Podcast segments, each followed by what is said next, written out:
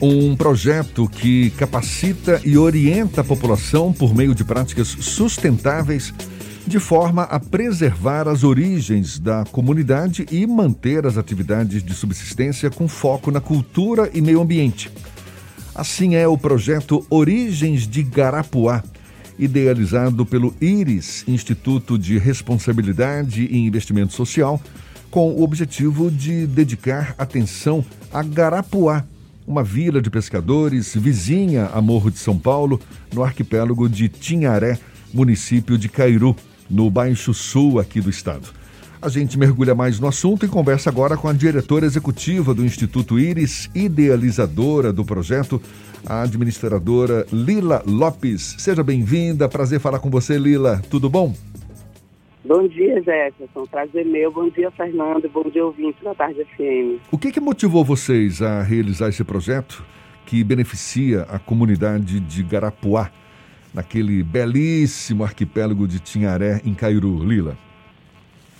Então, Jefferson, o IRIS é, tem uma trajetória de atuação em zonas de vulnerabilidade social. É, é um core business da gente. Nós atuamos há 22 anos no estado da Bahia e em algumas outras cidades do Brasil. Mas esse projeto de Garapuá, ele teve um, um, um perfil, assim, um caráter de atuação do IRIS um pouco diferente. Era um edital que contemplava comunidades tradicionais da Bahia, um edital que saiu via lei Aldir Blanc pela, pelo Centro de Culturas Populares Identitárias do Estado da Bahia, que é a CCPI. E eu que já frequentava Garapuá há um tempo, percebia um momento assim muito delicado daquele povoado, daquela comunidade, um momento assim que muitas comunidades parecidas com essa já passaram, que é um momento em que você tem um certo risco de perder aquela toda a base de sua cultura, de sua tradição, de suas origens, um crescimento muito rápido do turismo, do comércio e de empreendimentos imobiliários que às vezes chegam em lugares como esses, assim, tentando promover um desenvolvimento econômico nem sempre planejado com bases sustentáveis, né? E ao saber do edital, o IRIS é, fez uma reunião, que é a dinâmica da gente de atuação nesses territórios, estudamos um pouco a situação da comunidade, vimos o que o edital propunha e a gente achou que era um momento adequado de, tentar uma intervenção que levantasse na comunidade essa reflexão e essa discussão acerca de sua própria sustentabilidade ambiental e de que maneira essa própria sustentabilidade e toda toda a carga de tradição cultural, de suas origens, de tudo que eles sempre foram, isso poderia é, ser articulado, ser organizado de maneira a enfrentar esse, esse desenvolvimento desordenado e fazer com que a própria comunidade tomasse é, um empoderamento assim, diante dessa circunstância, dessa situação e se organizasse para conter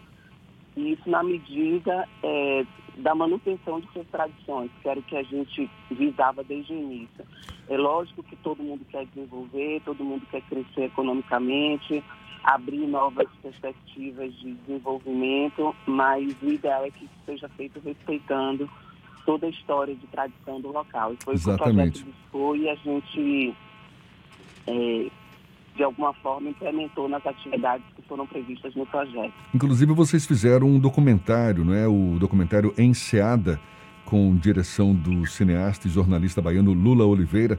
Tem relatos de nativos sobre a história do lugar, o progresso, enfim. O que, que você destacaria como aspectos dessa comunidade que, que, que se destacam mesmo, que são peculiares dessa região, hein, Lila? Olha, é, isso aí a gente fez um documentário. A ideia do documentário era exatamente essa, era fazer uma investigação com a própria comunidade, né, os próprios nativos, as pessoas que construíram a história daquele local, de, de sua origem, de seu desenvolvimento, de como as coisas foram acontecendo.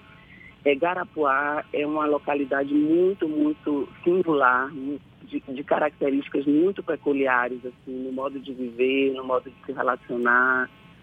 E o documentário terminou revelando a origem de tudo isso, de que maneira aquele povo se formou, de que maneira aquela, aquela, aquele vilarejo se tornou o que hoje é, que é um lugar que atrai milhares de pessoas o ano todo para conhecer exatamente uma biodiversidade riquíssima, riquíssima da região, um lugar ainda muito preservado.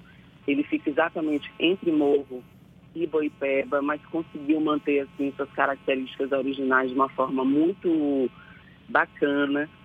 E o documentário revela isso, assim, essa forma simples de viver desse povo, uma, uma, uma maneira de viver é, extremamente baseada nas relações entre eles, assim, relações de respeito, de solidariedade, de uma organização é, natural em torno do seu sustento, né? Então eles vi, viveram muitos anos de pesca, da mariscagem. A lambreta tem um papel é, definitivo na história do, do lugar. E também tem Gaiamun lá na região de Igarapuá. Lila, os, uhum. a própria construção da história desses lugares que são mais afastados dos grandes centros urbanos, que de alguma forma passam por um processo de isolamento, exige uma cultura sustentável, uma relação sustentável com o meio ambiente. Como foi esse processo de vocês chegarem em Garapuá e adaptarem até os próprios conceitos de sustentabilidade à realidade daquela população local? É, o, você está certíssimo. Assim, é uma relação, de fato, é, muito profunda assim, entre o meio ambiente e a própria forma de viver da comunidade eles já têm uma sabedoria própria de como lidar com isso, né? O, o, projeto ele só tenta, na verdade, promover mais uma reflexão acerca é, dos riscos que esses avanços é, de turismo, de comércio, imobiliário trazem para o local, deixando a comunidade um pouco mais é, reflexiva, atenta e consciente desses riscos e, e, provocando mesmo assim as pessoas no sentido delas se organizarem, se auto-organizarem para conterem isso, né? Não conter o desenvolvimento, mas conter o desenvolvimento desordenado. E ali, Garapuá, a gente precisa observar uma essa riqueza, ela vem tanto do mar, né, daquela enseada ali que tem uma geografia muito propícia à biodiversidade marinha e enriquece muito essa biodiversidade. E o mangue, que é um patrimônio é, dos maiores assim, da região e que tem uma, um papel fundamental na atividade econômica da própria população. Então, o que a gente fez foi tentar trazer uma reflexão, a gente teve uma participação de Zé Pescador, que é uma figura assim, muito bacana e que faz um trabalho belíssimo na Bahia de Todos os Santos, de conservação e recuperação do ecossistema marinho, que dirige hoje a organização Promar. É, Zé Pescador fez uma live, era para ser um evento presencial, mas a gente teve que remodelar uma série de atividades em função da pandemia. E Zé Pescador fez uma live com interação com a comunidade para promover uma reflexão com base nas experiências que ele viveu na ilha depois a gente fez umas oficinas com as associações locais, associações de pescadores, associações de moradores. Fizemos um edital em que a gente é, provocou a comunidade a pensar em soluções que melhorassem essas condições ambientais também da praia. E tivemos uma oficina de cocriação de uma autorregulação, assim, de, de na verdade, são regras que eles próprios já tinham discutido, estabelecido de funcionamento dessas associações, desses pescadores, de pessoas que trabalham lá com o meio ambiente, com o turismo, de que maneira eles é, ordenavam isso, sistematizavam de maneira a tornar essa, essa defesa do meio ambiente mais contundente assim e mais assertiva no ponto de vista da, do cumprimento mesmo das normas. A localização de Garapuá entre um destino muito badalado internacionalmente, inclusive como o Morro de São Paulo, e uma rota paradisíaca, mas que também já está em enfoque, em um grande nível de visibilidade, como o Boipeba, é um desafio para tratar a sustentabilidade? É um desafio. É, são duas Desculpa, você estava falando, Fernando, te interrompi? Não, não, eu tinha terminado a pergunta. É, é, são duas localidades assim paradisíacas, tanto quanto Guarapuá. É, Morro já tem de fato essa repercussão internacional e uma visitação assim de um fluxo altíssimo de turistas. E Boipeba também que já já sofre assim uma reconfiguração, né, na sua geografia, no seu, no seu modo de viver, também por conta dessa frequência muito forte de turistas. Garapuá ainda consegue se manter mais preservada, assim, como é uma localidade um pouco menor e de menor estrutura também do ponto de vista hoteleiro, é, ela tem um fluxo menor, mas existe um fluxo bastante grande é, de visitantes que passam o dia e que saem, né? Aqueles barcos que também é, visitam as, as atrações próximas de morro. E eu acho que o que trouxe a Garapuá essa condição de se preservar de uma forma assim, mais íntegra do que essas outras localidades vizinhas foi exatamente a organização e o amor que esse, esse povo tem por sua terra. Assim. Quando você assiste o documentário, é muito é, é muito emocionante até se você perceber a, a, a, força que o amor à sua terra é, promoveu naquela gente uma condição de se defender, de se preservar, de estabelecer limites de, de uso e de atuação é, no seu território. Então, você, você ouve jovens, não no nosso documentário, que a gente não entrevistou os mais jovens, isso aqui é um, é uma, um desejo de continuidade nosso para o projeto mas já existiram é, ações anteriores com jovens e até um, um, documentário feito com eles que você percebe assim de uma maneira muito clara como eles se posicionam diante da terra deles, assim, o que eles querem daquele lugar, como eles enxergam que o desenvolvimento pode acontecer, de que maneira eles querem se manter donos daquilo ali. E hoje tem essa característica Garapuá, os donos das barracas, dos restaurantes, dos meios de transporte, de tudo que você faz lá, são os nativos da ilha. Isso é uma característica peculiar em relação a essas duas outras praias vizinhas que você mencionou. A gente está conversando aqui com Lila Lopes, que é diretora executiva do IRIS, Instituto. Cadê o nome do IRIS, gente? De responsabilidade. De responsabilidade, exatamente. E sobre esse projeto Origens de Garapuá, ela é a idealizadora desse projeto, Garapuá, essa comunidade ali no Baixo Sul, na, no arquipélago de Tinharé. Eu tava, você estava citando aí essas várias atividades que foram realizadas, teve oficinas, eu estou vendo aqui mutirão de limpeza, intervenções artísticas também. Isso tudo foi realizado agora, mais no começo do ano. E tem novas atividades previstas? Esse projeto ele tem alguma continuidade? Você até falou, né, na possibilidade de um novo documentário. O que, o que mais está previsto daqui para frente, Lila?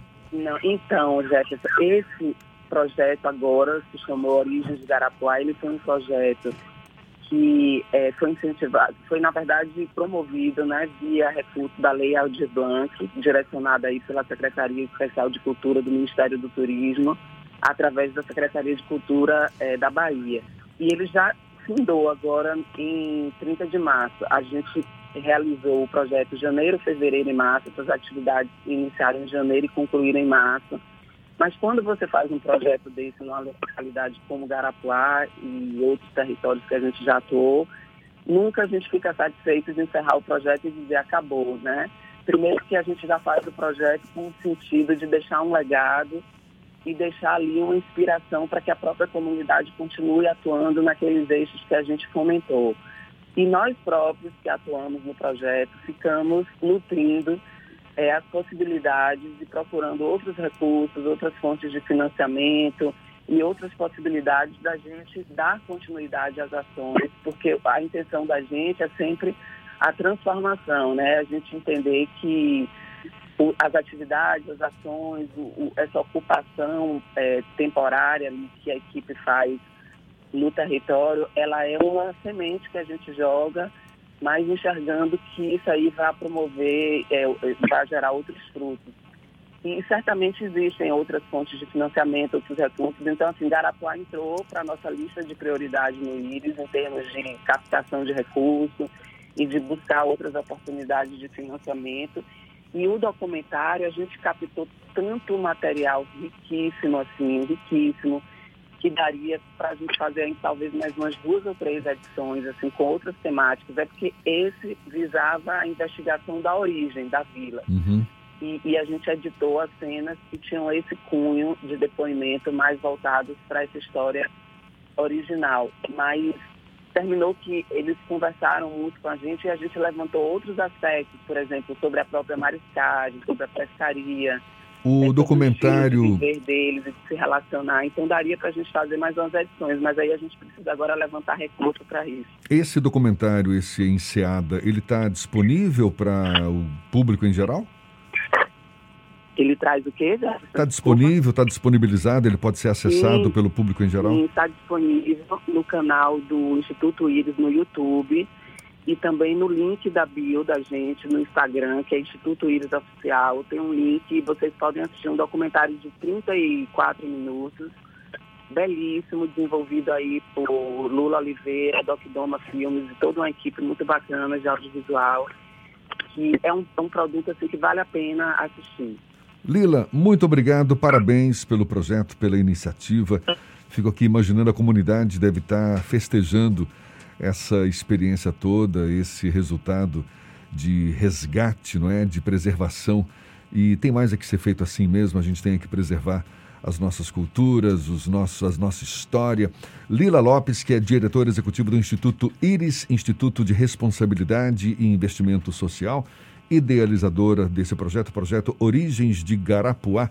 Muito obrigado pela tua disponibilidade. Bom dia e até uma próxima, Lila. Obrigada, Jefferson. Nós que agradecemos imensamente, primeiramente, a própria comunidade de Garapuá, que nos acolheu, nos permitiu realizar esse projeto lá. É uma comunidade muito especial e nos trataram assim com o carinho e acolhimento que eles tratam a todos que chegam lá para passar um dia. E obrigada a vocês por dar visibilidade a ações como essa. A gente tem muito a fazer em nossa cidade, nosso estado, nosso país. As organizações da sociedade civil, como o IRIS, precisam do apoio das pessoas, das organizações civis, é, de, de, da imprensa, enfim, das fontes financiadoras, porque existem atividades que só mesmo essas organizações é, estão disponíveis para fazer e, de fato, os territórios precisam. Então, obrigada à Tarde FM por dar esse espaço para a gente, a vocês aí no programa Se a Bahia. Bom dia e se cuidem todos, que a gente passe logo por essa fase para estar tá realizando muitos outros projetos como esse.